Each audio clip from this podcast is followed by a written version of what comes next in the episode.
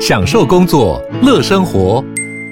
HP Dragonfly 顶级商务笔电，透过专业的 HP Presence 设计，配置了会议快速键，提供先进的 AI 降噪功能，搭配清晰专业的音效，增强音讯及视讯功能，就算不在办公室，也能从容应对线上会议。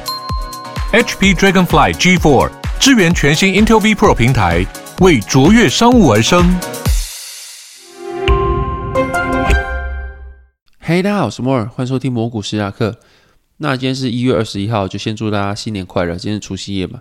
那不太确定最近大家的休闲活动是干嘛？就是这个礼拜我有去看《阿凡达二》，我忘记上次看三 D 电影是什么，我记得三 D 效果好像没有想象那么好啦。然后这次去看《阿凡达二》的时候，好像是这个礼拜一，所以这礼拜一是几号？十六号，一月十六号的事情。然后就看到《阿凡达二》，然后走进去的时候已经预期它是一个三个小时以上的片长，所以说。网络上有些评论来说，他是觉得他太强，然后觉得他的内容啊没有第一集那么好。那可是我自己看完觉得，至少他的动画非常厉害。因为我进去的时候，第一幕还是第二幕一开始就是那个女主角，忘记叫什么名字，她拿着弓箭，然后准备去瞄准别人。然后无论是那个阿凡达那个蓝色的脸超近，或者那个弓箭的箭尖。会在你的眼前划过，那个三 D 感都是非常非常强，你就看到真的有个东西在你面前，感觉尤其是它很多很多的鱼类啊，或森林，所以很多小动物会在空中飘，或是不知名的鱼，然后在你眼前的海水在边飘动啊，在海水下面，然后映着阳光啊，映着很多很多的花色，然后有波动，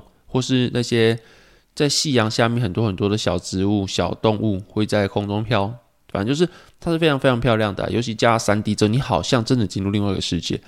那所以说，光那个特效，我觉得就值了。所以说，你说《阿凡达二》值不值得看？我是觉得还不错啦。就是你不看剧情，光看动画，我都觉得很厉害。当然有个后遗症，就是你看久了应该会头有点痛，因为很多都有三 D 晕。至少我自己有遇到，就是看到后面一段时间之后，你会整个头都很胀。那不是一个像有时候上班或者有时候工作会偏头痛，就是后面的脖子颈后会有一条筋特别紧。它不是，它是整个头都胀胀痛痛的。好像是你戴安全帽戴一段时间，然后整个头都被挤压，有点痛痛的感觉。它是一个均衡，全部的头都在痛的感觉。主要来说，我觉得剧情我还是比较喜欢第一代剧情，因为第二代剧情可能我觉得男主角的性格跟第一代差有点多，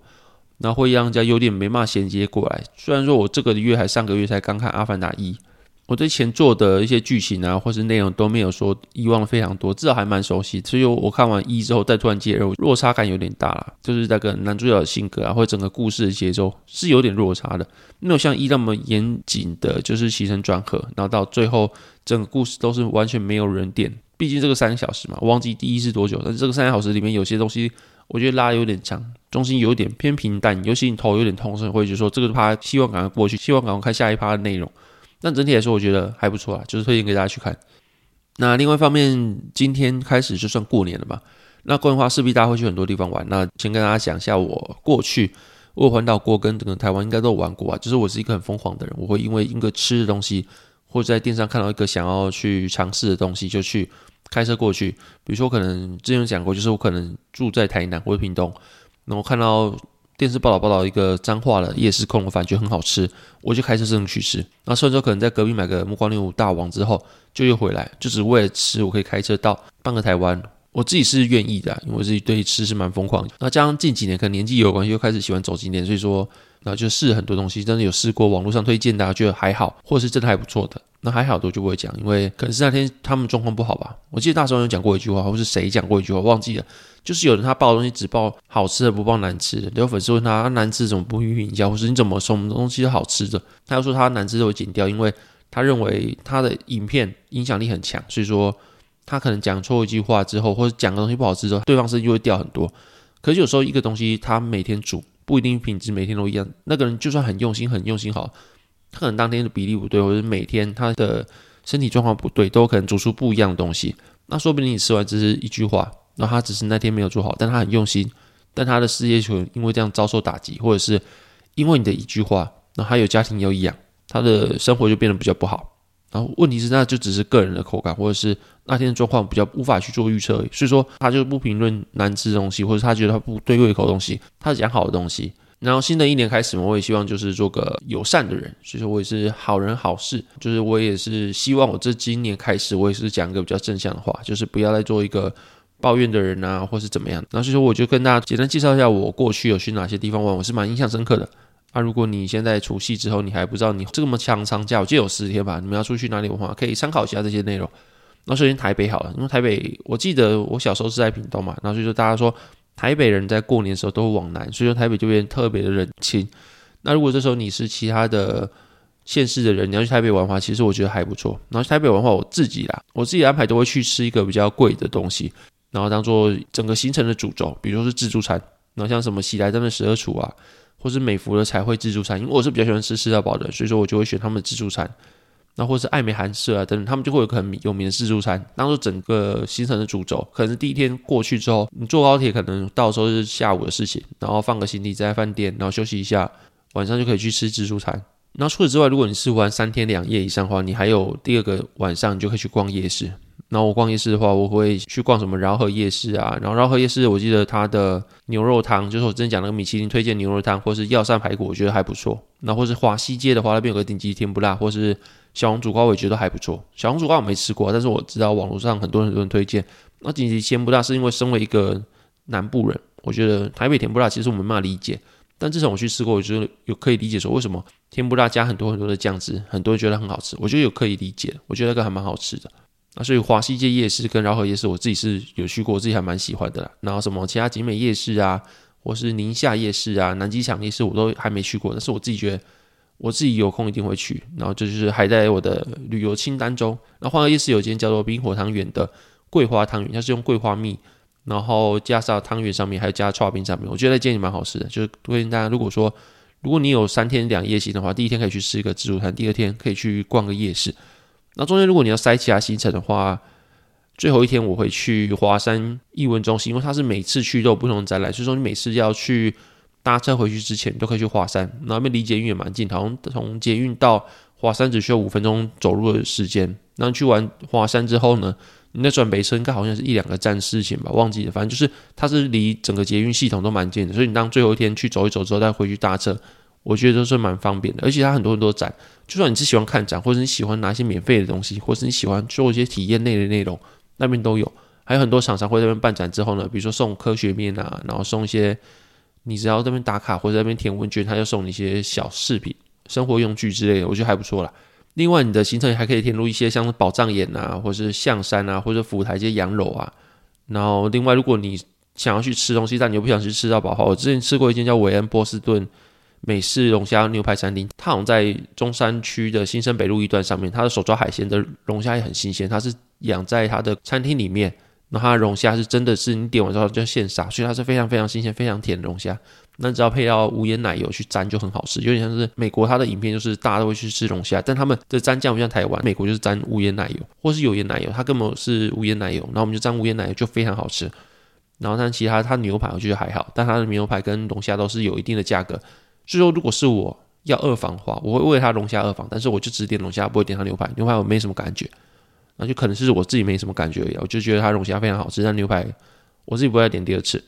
那推荐给大家，如果要去吃龙虾，但你是一个非常喜欢吃海鲜、喜欢吃龙虾，但是你又不喜欢吃吃到饱的话，你可以去中山区的新生北路一段上面的一间叫做韦恩波士顿美式龙虾牛排餐厅。然后台北大概这个样子。那另外一个我觉得我印象蛮深刻点是宜兰。然后依然它有很多很多自然的很好玩的地方，像是他们有个清水地热。虽然说去清水地热应该会排蛮多队的，我之前去清水地热应该是三五年前的事情，那是排了一段时间的队。但是至少我自己的见识比较少，我没有去过其他地方去在温泉里面煮东西。它是真的就是有口类似温泉的井，你可以放很多东西在里面煮。它现场就有卖什么鸡蛋啊，好像有卖花生吧，还有玉米，你就可以。把它放进去煮，然后计时之后拿出来之后就很好吃了。然后另外的话，它的入土也会经过全脸，你也可以买一些东西过去煮了。我是不确定它有些哪些东西是可以煮，哪些东西不能煮。那至少我确定就是你买蔬菜可以，那你买肉类的话应该是不行。然后像你买蛤蟆壳啊或者什么肉，应该是不行的事情啊。然后我们之前有一次不知道，真有煮到小卷，我觉得这边煮小卷很好吃。然后我确定蔬菜可以，所以如果你想买很多蔬菜去那边煮的话，你可以入土的全脸先买。然后你知道。温泉煮出来的蛋，它就是有点像溏心蛋。你在 Seven 看到是温泉蛋，那温泉蛋可能是水水的，啊整个都是介于膏状。但是如果你自己买去煮，你可以控制它时间大概是几分钟，三五分钟吧。它的蛋白会有一点嫩嫩的，但是它算是几乎熟的固状，但是又有点异状的感觉。它的蛋黄就是一个溏心蛋的感觉，我觉得整个蛋吃起来的味道很特别。然后这东西好像是你没办法用你的瓦斯去煮水煮出来的，我不确定呢。反正就是在那边去煮东西，然后在那边吃，跟一群人在那边聊天，我觉得还不错。那个气氛是好的啦。哎，那边山脚下就是那边是一个小山丘吧，那边山脚下也有卖蛮多的葱饼，都还蛮好吃的。然后这也是让我最印象深刻，就是宜兰的葱都真的很好吃。尤其去罗东夜市有一间卖葱饼的摊贩，他的排队排超多的，然后那边葱饼就是蛮好吃的。那最后，如果你是喜欢走艺文景点的话，宜兰车站那边有个吉米的装置艺术，还有小市集啊，然后那边有很多很多鸽子群，然后就有点像是国外那种很多很多鸽子，很多很多行人在小市集去走动，然后几米的装置艺术在附近，会让你觉得有种置身其他地方感觉，是一个非常疗愈的景点啊。那最后给我介绍台南好了，就是如果你在台南的话，那你真的很想体验就是牛肉汤天花板的话，我自己会推六千。就像我自己吃过蛮多牛肉汤，然后虽然很多人会凑观光客说吃什么六千，其实有很多更好吃到，然后就是时间来说更好吃到，也是很好吃牛肉汤。但是我自己觉得它应该是四点半左右开，或者四点开凌晨，在还没开之前一个小时之前就有人开始排队，然后大排长龙，可能第一轮、第二轮里面那号码牌就不用吃了。它之所以能够做到这样程度，是有它的意义存在，就是。它真的是我吃过，我从大学就开始吃过三次吧。然后是我吃过牛肉汤天花板，它真的是非常好喝的牛肉汤。那它牛肉汤有分大骨派、跟肉汤派，还有蔬果派。它属牛骨去熬的非常鲜甜牛肉汤。然后另外像是文章，它可能就是肉汤派，它就是用牛肉的味道比较重。然后另外就是蔬果派可能是阿玉。那我自己是最喜欢牛骨派，就是它的鲜甜感，我是觉得是其他的汤是没办法取代，就是用牛骨去炖出它一个非常香醇然后甜的滋味。它算是鲜嘛，就把骨髓那种鲜味要炖出来。所以如果你真的要去体验牛肉汤天花板的话，可以去吃六千。那另外，如果你是想吃牛肉汤，但你又不想凌晨三点开始去排队的话，你可以去吃一间在仁德区叫辉哥，光辉的辉，然后哥哥的哥，辉哥的牛肉汤，它也是一定要定位，不然你绝对吃不到。但是它至少是开两段班，它中午有开，晚上有开。那它也是非常好吃的牛肉汤，而且还有牛肉火锅，你可以去参考一下。那除了牛肉汤以外，在安平老街，因为大家都会去安平老街嘛，那边有间韭菜盒子，你们可以去查一下。那边韭菜盒子也是排非常多队，那也是蛮好吃。就是它是有些韭菜盒子，它是外皮是软，然后它是外皮是硬的派别。然后你可以酱油膏或者辣酱直接插进去，然后注入酱在他们的韭菜里面，哎，他们韭菜又非常翠绿，非常好吃。所以说整个搭配起来，你去安平岛接完之后呢，走过来买一下，可是要排一下队，但是它的。内容绝对是让你值得去排队的，看你排队时间，如果半小时内啊，十五分钟内你可以体验一下。那如果能排到爆掉的话，那可能就就算了。它就是一个很好吃的韭菜盒子，但你说它有没有特别的东西在里面？没有，它就是非常好吃，但它没有什么特色在里面。那如果你是想要跟一群人一起去吃饭的话，你也可以考虑就是保安街，因为保安街就聚集非常非常多好吃的美食，像是阿明猪心啊，或是春仙坊啊之类。反正整条街基本上你怎么点，怎么都是有人报道过的名店。然后尤其是我是非常喜欢春仙坊的。然后或者是说阿明猪心，你可能不想排队的话，你可以去吃金华路有一间他们的二代吧，他们二代去开的店，然后是不用排队，因为没有什么太多人知道。但是它阿明猪心的品质跟本店也是差不多，而且都是一样非常嫩、非常好吃。所以说阿明中心，如果保安街这些不想排队的话，就去金华路也有一间也是可以吃的。然后最后就是，如果说你晚上的话，海南路有很多很多的居酒屋，或是他们的酒吧或者热炒，那你跟三五好友可以在那边聊天。然后还有个神农街也在海南路上。那也可以去那边逛一波，有很多很多日式的或者旧台湾的建筑跟花灯啊等等的，就是整条街都非常通火通明，让你有一种在老台湾的感觉。然后在那边附近还有个叫慢动作，鳗鱼的鳗，然后动饭的动，做是作文的作，慢动作它是我自己是觉得是鳗鱼饭的天花板。我就吃过什么台北的某些鳗鱼店，那也是很有名，我就不讲。然后就一轮吃下来之后，我觉得最好吃的鳗鱼饭，反正是在台南那间慢动作。然后如果你想吃的话，绝对要定位，而且一定要在定位时间到的时候，一定要到现场去等待。我有个朋友，他可能是定位时间到，然后跟对方说晚五分钟，还是没讲，反正他就晚五分钟之后去定位让给别人，好像是连一分钟不行的。现场叫你没有到，他就是一分钟都没有留给你，还是五分钟忘记，反正就是你一定要现场预约几点就几点到，不然的话他会直接把你的位置让给其他人。那所以说，如果你要吃鳗鱼饭的话，它也是有慢动作这个选择，而且还是非常优质的选择啦。然后因为时间关系，我就不讲其他东西。那如果大家有兴趣的话，也可以跟我分享一下你们去哪里玩。然后在这边先祝大家就是除夕快乐，新年快乐，然后祝大家都有一个好年，或者今年都有非常好的运气。那这样进入市场话题。那因为封关了嘛，其实没什么好做的，那就是去讨论一下最近遇到的问题来。那就是我最近看到有些人在讨论，就是说他们想要去搭配一些部位，但他们搭配部位的原因是因为他们想要去预测一下市场的走势，然后预测市场走势预测的非常非常的细节，像他们会觉得说未来的软着陆跟硬着陆的几率大概是多少。那我们想，因为这个去因，因为如果你软着陆几率高的话，那你一定是买股票资产嘛。那如果你软着陆几率低，就是用脸着陆的话，那一定是买债券部位或是买避险部位去做平衡嘛，或是你真的持有现金，那也是一种方式。那就有些人会想去预测说，哦，未来是软着陆或硬着陆，依据这个状况去做一些配置。但问题是，我觉得他有点把那个东西复杂化，就是他会因为想要去预测未来的走向，然后就开始配置资产，但又怕说，啊，如果未来没有照他的方向去前进的话，他是不是就会浪费一些资源？比如说。如果说未来很好的话，它配置现金是不是就浪费了资金效率？或者说，如果未来真的是软着陆的话，它配对一些债券会不会涨不赢股票之类的？但我觉得说去预测市场，本来就是一个非常会把问题复杂化的一部分，因为预测未来的人本身就是个很屌的存在。那既然说全世界六十亿以上人口，然后没有什么人可以这样做到，就是因为真的预测市场非常困难。你看去年啊、前年啊，费了一直说什么。通膨都是暂时的，或者说什么二零二零年大傻逼的时候，他能够想二零二二年有什么乌俄战争、中国封城吗？不可能嘛！就是这些东西，如果你从二零二零年来看的时候，它都是未来的事情嘛，就是二一二二年发生的事情。但是就是没有人可以预测市场，所以说你要做的东西，虽然说你可以去对行情有自己的看法，像我常常会因为一些总金数据或者别人的意见内容去做整理，然后有自己的看法，但不代表说你一定要全部压注在某个地方，然后就是说如果未来的发展没有到你的想法，这样你就是浪费资金效率。我觉得是很难讲的一件事情啊。那他认为说，他想压住未来的某些行情之后，他想去做一些资产配置，他要买多少的美债跟零零五零，然后他犹豫要不要在他的投资组合中加入公司债。但其实你要去预测市场走势的话，它是一个非常复杂的东西。至少你要做过两个流程，一个就是像我讲一下，就是如果东西要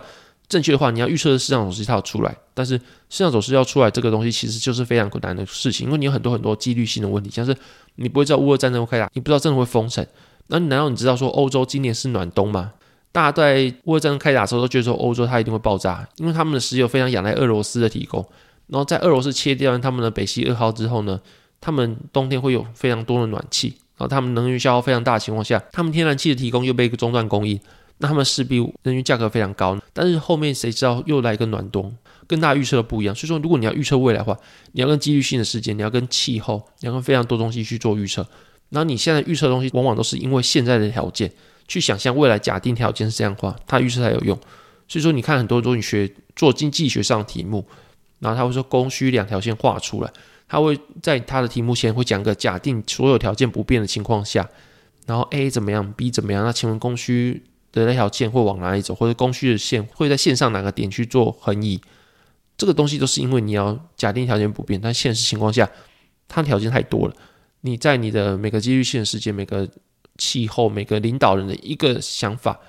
二零一八年的时候，川普一个想法，他们打了美洲贸易战。但是在二零一七年，能够预测川普会有想法改变吗？也不太可能嘛。所以说，你有很多很多没办法预测事情在。所以，你要预测事件，它本身就是一个很难的事情啊。然后第二点就是，就算你预测对之后呢，你还要正确去理解说世界的走势是怎么样，就像是你要去预判市场的预判一样。所以说，这是一个非常多阶的思考。你要去如何预判市场的预判，然后去猜测到在事件真的出来之后呢，各个资产的涨幅是怎样，或者跌幅怎么样？我觉得这也是一个非常值得你去想的问题。就像是你看每个时期，他们的商品价格都不一样。像大多时候，美债跟股市的走势都是一个正向关系，他们并不如人家想象一样是个负向的走法。大多时候都是他们的同步性是一致的。但在某些时候，美债会起到避险作用。但所以说，如果你要在每次的空头年去看的话，有些时候美债它是跌的，有些美债是涨的。那你怎么去归类出来哪些空头年是涨，哪些空头年是跌？然后去归因出来说，哦，所以说未来二零二四年、二零二五年的时候，美债它一定是涨的，那股市一定是跌的。你可以有自己的想法，你可以因为这样去做配置。但是你如果去花费太多的精力，是觉得说就是一定要这样，不然我的资金效率就是浪费的话，我觉得这是一个非常会让自己压力非常大，而且是无意义的事情。因为你要去预测到各个资产的涨跌幅，本来就很难。然后另外一方面，如果说原油好，不要讲美债。在二零二二年乌俄战争爆发的时候，它的原油是狂喷的，然后股市是下跌的。那时候大家会预期说，原油价格因为供应的关系，所以会导致它的价格增加，因为供应不足嘛。然后同时因为这样关系，所以有通货膨胀的风险。因为那时候大家就聚焦在通货膨胀，然后原油价格提升，那它又是各个东西之母，所有东西都要用原油或原油的产物。所以说那时候大家会因为这样认为说未来会有通货膨胀加剧的风险。虽然说原油价格涨的，然后股市是下跌的，但你看五月之后，原油价格又跟股市价格是一样的，原油价格跌，股市也跌；原油价格涨，股市也涨。那到甚至你看后面七八月、九月、十月，大家的聚焦内容又改成经济衰退的时候，原油跟股市的价格又更一致性，就原油上涨的时候，股市才会上涨；原油下跌的时候，股市才会下跌。因为那时候大家对原油预判已经是，就是未来如果经济衰退的话，需求一定减弱。那需求如果减弱的话，原油的需求也跟着减弱，所以价格就会下跌。然后同时也会因为这样去预判说，股市也会因为经济衰退的关系，整个企业的盈利呀，或整体条件的 PE 啊，都给的不太好，所以说股市跟着一起下跌。所以说，仅仅是二零二二年的周期，原油就可以跟股市的价格是相反，又可以跟股市价格是正向的。所以你要去预测整个商品在某个时间点它的商品的走势怎么样，你要去预测的东西有市场情绪，那时候市场聚焦的议题是什么？那其实是蛮困难一件事情。像债券跟股市可能在不同时间点会正向或者反向关系都有，然后原油跟股市也是，美元跟黄金也是，每个时间点他们都可能是正向关系，也有可能是反向关系。那就是说，你要去预测未来走势，然后去买一些资产，然后你又去拉开中资债，去拉美债去做配置。那你要怎么知道说公司债在每一个景气循环的时候，它的涨跌幅表现怎么样？那美国公债涨跌幅又是怎么样？那你把它去做配置，后面的逻辑在哪？至少我自己不会去把美债跟公司债去做配置，然后他们两个背后意义是不一样。像是你会去买公司债，然后又会去买高频的公司债，你就会认为说它会比。美国公债多一点点的风险，但你愿意承担这多一点点风险去换到更多的孳息嘛？就是因为公司它的利息一定会比美国公债高一点，不好去买美国公债就好了。它就是政府担保，美国政府担保的一个债券，它每年都会给你利息，那它就是无风险利率，就是你不认为美国政府会违约嘛？那所以说它就是一个被视为无风险利率，但是你又愿意承担多一点点风险去换到一些很稳健盈利的大企业，给你多一点点利息，像是 Apple 啊或者。微软呐，他们就属于非常高频的公司债。但这个逻辑下面，如果你说股市下跌的时候，公司债会不会跟着下跌？基本上，如果说遇到恐慌杀盘的话，公司债它跟股票的性质非常高度的相关的。像是如果你说台积电的公司债跟台积电的股票，他们都会因为台积电的营运好不好，而所以他们的股价会或是公司债的价格会因为这样有所波动。所以它的性质又比较像股票。所以说你在讨论你要买公司债之前，你还要去比较是公司债。跟那个标的的股票，它们之间的涨跌幅，或者它们之间的性质是怎么样，或者在各个不同景气循环下面，它们表现怎么样？然后你所承担的风险来说的话，你有必要为了承担这些多一点的风险去买公司债吗？然后你不直接去买股票，理由是什么？你可能要自己去思考一下。如果说这么极端，需要思考到你每个行情下面，你如果没有看对话，你就浪费你的资金效率的话，我觉得你要做到这样的话，你要去考虑的东西非常多。那如果说你没有想到那么多，没有想到在各个行情下面它资产表现不一样，或是股票跟债券公司的股票跟公司的债券之间的关系是什么？然后他们跟随公司表现的波动性有没有办法去达到跟债券一样避险的效果？这些东西你都要思考一下。就是公司在跟公债，跟公司在跟公司的股票，我觉得你要考虑事情非常多啊。所以说有时候我会觉得说，就算你做了很多很多功课，不代表说你可以预测市场。然后有些人反而是什么都没有做，但他却能够赢市场百分之七十以上的经理人。就是我觉得简单来说啦，并不是说你不能够去做预测，不能够去做一些行情跟资产下面的判断，但是你的方法要是够明确简单的。就是你如果加入太多不确定因子，像是你预测未来，你可能会加很多很多不确定的变相，像是乌俄战争嘛、封城嘛，或者是我讲的暖冬嘛，这些东西太多的变相，全部加在一起的话，会让你没办法去做个很好的回测或者很好的模拟。那另外就是，如果你加入太多的资产配置，像是你可能配了公司债、公债，那又配了什么零零五零，又配了道琼，又配了很多很多东西。那你看，就算连道琼跟纳指在今年表现也不一样。所以，如果你加入了太多太多的未来的预测跟太多太多的资产配置的话，你会有很多很多的变相是需要去做思考的。这个思考，因为你的整个策略的变相太多，不确定因子太多，受到随机事件的影响太多，所以你没办法做个很好很好的回测跟很好的推断。那当你的策略复杂到你没办法去做回测，没办法去做模拟的话，那这个做来东西就不如说你简单的方法。那但你能够做回测，像股债配，你在各个行情下面就只有股票跟债券，那这两个的配置是怎么样？像这种明确的方法，它能够做一个比较严谨的回测，那它做的方法才是可实践的。就像你做很多很多思想实验之后，你做出一个很多很多的配置的方法，但它没办法去做回测，因为太多的不确定因子。那所以这个方法理论上很好，你的模型很好，但是你没办法做回测。那它实际上能不能应用，其实很难说。但是如果简单方法能够去明确做回测，做很多很多大量的数据的严谨的分析跟过去的绩效的评断的话，那反而是个好方法。就是简单说，就是越简单，它的绩效不一定会越简单，它绩效可能会比那些很复杂但没办法做回测方法来说，会有更好的表现。那所以说，如果你真的要做一些未来的判断，或者未来的预测，或者加入一些自然不会制的话，并不是说不行，但就是你的东西要是能够去做回测，要是能够去做推论的，就是你的策略是不能够过于复杂，或者加太多你自己都不太理解的方法进去，就只是觉得说，我觉得这样会比较好，或者听人家说这样比较好，你要尽量把你的策略做简单，反而还是一个能够让你能够明确的做出一个良好的策略的一个方法啦，大概是这样子。那有些人会。利用你的年龄多少去买多少的债券，比如说你可能二十五岁，你就买二十五帕的债券；三十五岁就买三十五帕债券，那剩下的部位全部投入股票资产。那因为你知道股票资产的铺险比较多，所以它的报酬长年以来一定是比债券多。所以有些人会用这个方式去做股债配，然后每年去做再平衡，然后经时证下来是可以打赢大盘的。所以说你在老的时候，你可能是没办法打牌大盘，但是那时候你可能要就是保本，就是你已经把很多很多人力资本去换成你的金钱资本了。那时候你真的承担不起你的钱不见，因为你钱不见了，你又那么老，你没有工作能力，你就等于是真的是 barbecue，你真的会真的等死而已。所以那时候你越老，你就要越买越无风险的资产，像是债券，每年可以固定给你利息。然后在那个情况下，就算股灾好了，它给你利息还是不会变。所以说对你来说，有没有股灾都没有这么重要，因为你没有承担到太多风险。但是如果你在年轻的时候，最重要应该是要去快速去累积你的资产，累积成一定的部位之后，拿去支息，他的钱才能够养活你。所以说每个时间点它需要不一样，但是你如果真的想要去做打赢大盘的话，你用股债配。然后像是摩根斯丹利有研究过，就是如果你用六十趴的股票配四趴债券，然后每年进行再平衡的话，它的绩效是能够打赢大盘的。然后它的有是一个曲线，就是你百分之百的债券一定效果不好，但是百分之百股票效果一定不好。但是如果能达到平衡的话，去配一点股债配，它的效果都能慢慢提升。然后最好的比例是六十趴股票配四十趴债券。那如果你真的要这么做的话，你想打赢大盘的话，我自己也会直接用这个方法就好。然后你每年在平衡的时候，你债券的标的也只买美国公债，因为无风险利率跟有风险利率虽然只差一点点风险，但它们的整个性质就是不一样。你买公司它只有倒闭的风险，就算只有万分之一好，但它的整个性质跟无风险还是不一样的东西。所以说，在空头来临或在恐慌沙盘来临的时候，它们能够起到效果其实又不一样。所以如果你真的要做股债配的话，就真的是买公债跟股票资产就好了，然后每年进行再平衡，那样就够了。然后大概是这样子。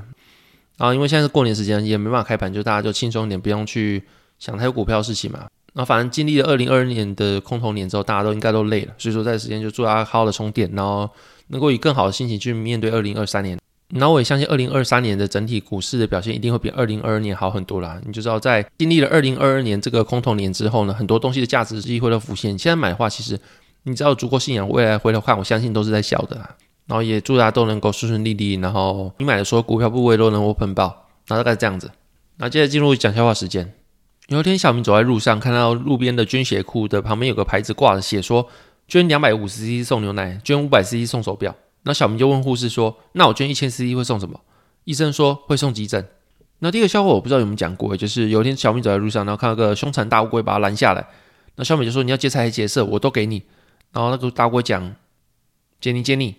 好，这期节目大概这边。如果喜欢频道，欢迎在 Apple Podcasts、Mr. Box 跟 Spotify 给我五星评价。那就祝大家新年快乐，万事如意，就这样，拜拜。